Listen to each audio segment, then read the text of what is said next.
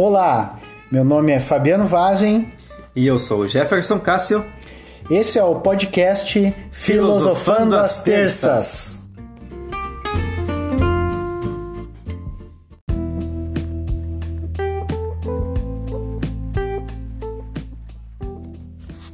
Olá, vamos começar mais um episódio de Filosofando as Terças. No episódio anterior, falamos sobre o mito da caverna de Platão o que nos traz a reflexão o nosso posicionamento cético em relação ao mundo. O assunto deste episódio é, tem semelhança assim, com a história contada por Platão no que se refere à consciência que temos sobre a realidade. Quem somos, ou ainda o que é propriamente a realidade. Para começar, eu gostaria de trazer é, aqui para esse nosso momento é o filósofo René Descartes. É, ele foi um importante filósofo matemático e deixou significativas contribuições, inclusive, para o campo da física moderna. Né? O método filosófico é, desenvolvido por Descartes, ele introduziu é, um pensamento, digamos, mais é, exato no campo da filosofia é, o que fez é, com que ele fosse considerado então o primeiro filósofo da vertente racionalista é, e colocou o Descartes em uma posição de destaque é, para o pensamento filosófico moderno. Né? Há quem diga, inclusive, que ele inaugura a filosofia moderna.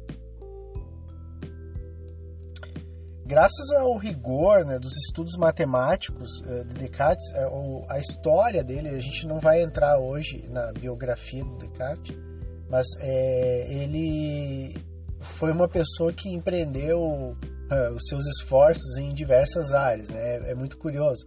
O Descartes ele estudou no seminário, é, depois ele estudou outras áreas, inclusive áreas do direito, se não me engano.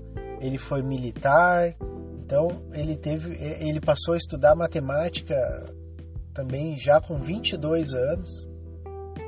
Então assim, ele era um homem de um pensamento muito vasto, muito completo, né? Uh, então, graças ao rigor dos estudos matemáticos, que era uma das áreas favoritas de Descartes, né? É, e a criação do seu plano de coordenadas, né? O plano cartesiano foi criado por René Descartes. Né? Então, graças a tudo isso, é possível hoje é, estabelecer os estudos da geometria analítica, da geometria espacial, é, com maior precisão do que era possível antigamente. Né?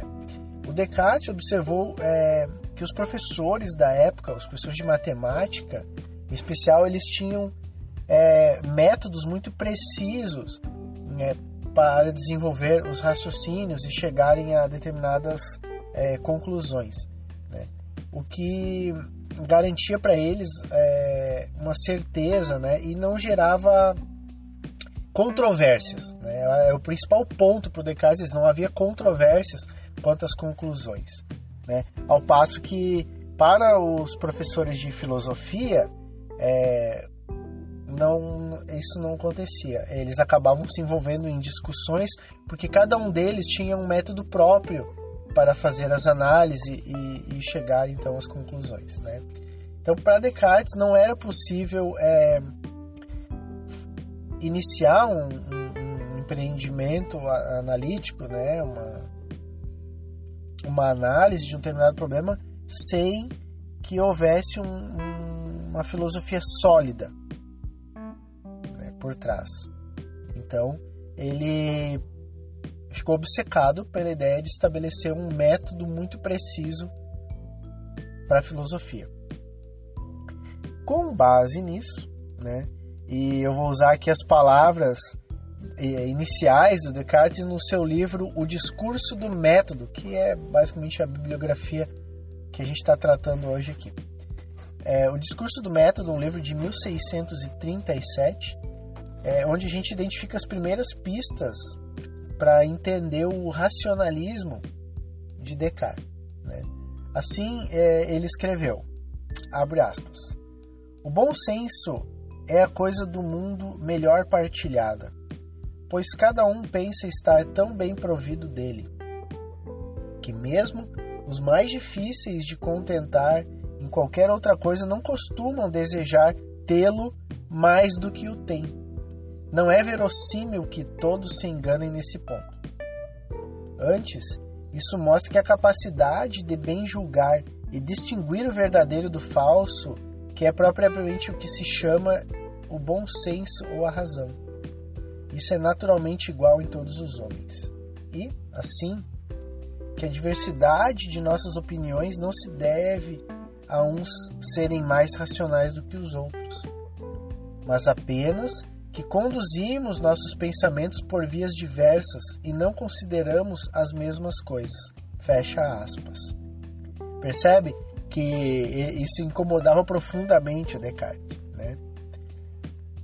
Então, o racionalismo, além de estar é, assentado nas ideias inatas, toma por base a ideia de que o conhecimento fornecido por outras fontes, que não a razão, esse conhecimento pode ser enganoso.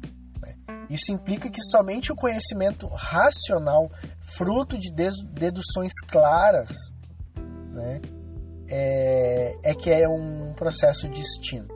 Somente o processo dedutivo, utilizado na matemática, pode ser adotado como meio seguro e único para evidenciar aquilo que é conhecido. Então, ele desenvolve o famoso cogito, né? o cogito ergo sum, né? eu penso logo existo. O método cartesiano e a dúvida, a dúvida metódica, a dúvida hiperbólica, fizeram com que Descartes chegasse a esse princípio, ao cogito. Né? O primeiro conhecimento estritamente verdadeiro, obtido por meio da dedução. Né? Ah, os passos que o Descartes usou para chegar são os seguintes. Né? Ele deve duvidar eh, de tudo para atingir um conhecimento rigoroso. Ao duvidar de tudo, inclusive de si mesmo, da sua essência e da sua própria existência. Ao duvidar, estou pensando. Se eu penso, logo eu existo. O cogito cartesiano ele foi traduzido para o português como penso, logo existo. No entanto, a frase escrita originalmente em francês Je pense donc je suis pode indicar ambiguamente essência e estado. Uma tradução é, bem fidedigna seria penso, logo sou. É, acontece que a segunda meditação né, as meditações metafísicas, grande obra também, equipara a essência com a existência. É, e isso nos permite traduzir o cogito do modo que a gente conhece hoje, no, no sentido é, de uma maior compreensão. Mas afinal, o que o cogito tem a ver com o cérebro em uma cuba? O que temos aqui são um conjunto de argumentos que servem para apoiar uma percepção cética em relação ao mundo. Vamos imaginar que um cientista maligno removesse o cérebro de uma pessoa, colocasse o cérebro dentro de uma cuba e ele estivesse flutuando em um líquido composto de todos os nutrientes necessários para mantê-lo vivo. e todas as terminações nervosas ligadas em um supercomputador que estimulasse que provocasse a ilusão de que tudo o que ele percebe é real e normal. No entanto, não passam de impulsos eletrônicos. Mas isso é maligno, não é mesmo? É, essa é a construção do gênio maligno que o Descartes é, nos apresentou. Né? E, mas vamos adiante, eu aposto que provavelmente quando a gente falou nessa história do cérebro na Cuba, você lembrou do filme Matrix, né? Pois é exatamente sobre essas questões que tratam o filme, né? Ou melhor, a trilogia que foi dirigida por, pelos irmãos Wachowski, né? Lily e Lana Wachowski. Filme de 99 e que além das inovações cinematográficas, tecnológicas, trouxe essas profundas questões filosóficas para as telas do cinema. Isso virou um sucesso fenomenal de bilheteria. É, a questão é exatamente sobre provar ou não essa hipótese. vamos, vamos acompanhar aqui o raciocínio, tá? A clássica hipótese do, do cérebro na Cuba, ela foi trazida para nós ah, pelo filósofo americano Hilary Putnam em seu livro de 1981, Razão, Verdade e História. Mas convenhamos, né? A hipótese do cérebro da Cuba não passa de uma atualização das teorias de Descartes. Mas enfim, né? continuemos. Por mais que existam bons argumentos para descartar as teorias do Descartes, descartar as teorias do Descartes, é boa essa, né?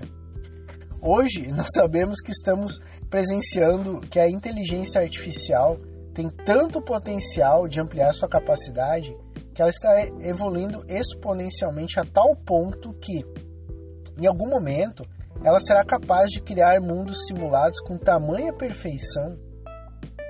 E isso nos faz concluir e pensar que é razoável admitir, inclusive, que nós já estejamos em algumas dessas realidades simuladas. Pois a capacidade de processamento das mentes simuladas, ela será ou é tão grande que torna indistinguível qual delas somos nós. É, é, muito legal, né? Dá uma bugada no cérebro. E obviamente, por se tratarem de mentes simuladas, ambas pensarão que não são simulações. Agora pensemos uma coisa: essas hipóteses são realmente para um futuro que ainda não chegou? Ou será que já estamos nele? Legal, né? Esse foi o nosso podcast de hoje. Obrigado pela sua companhia até aqui. E fique com esse pensamento. Se é que você existe, não é verdade? Até mais.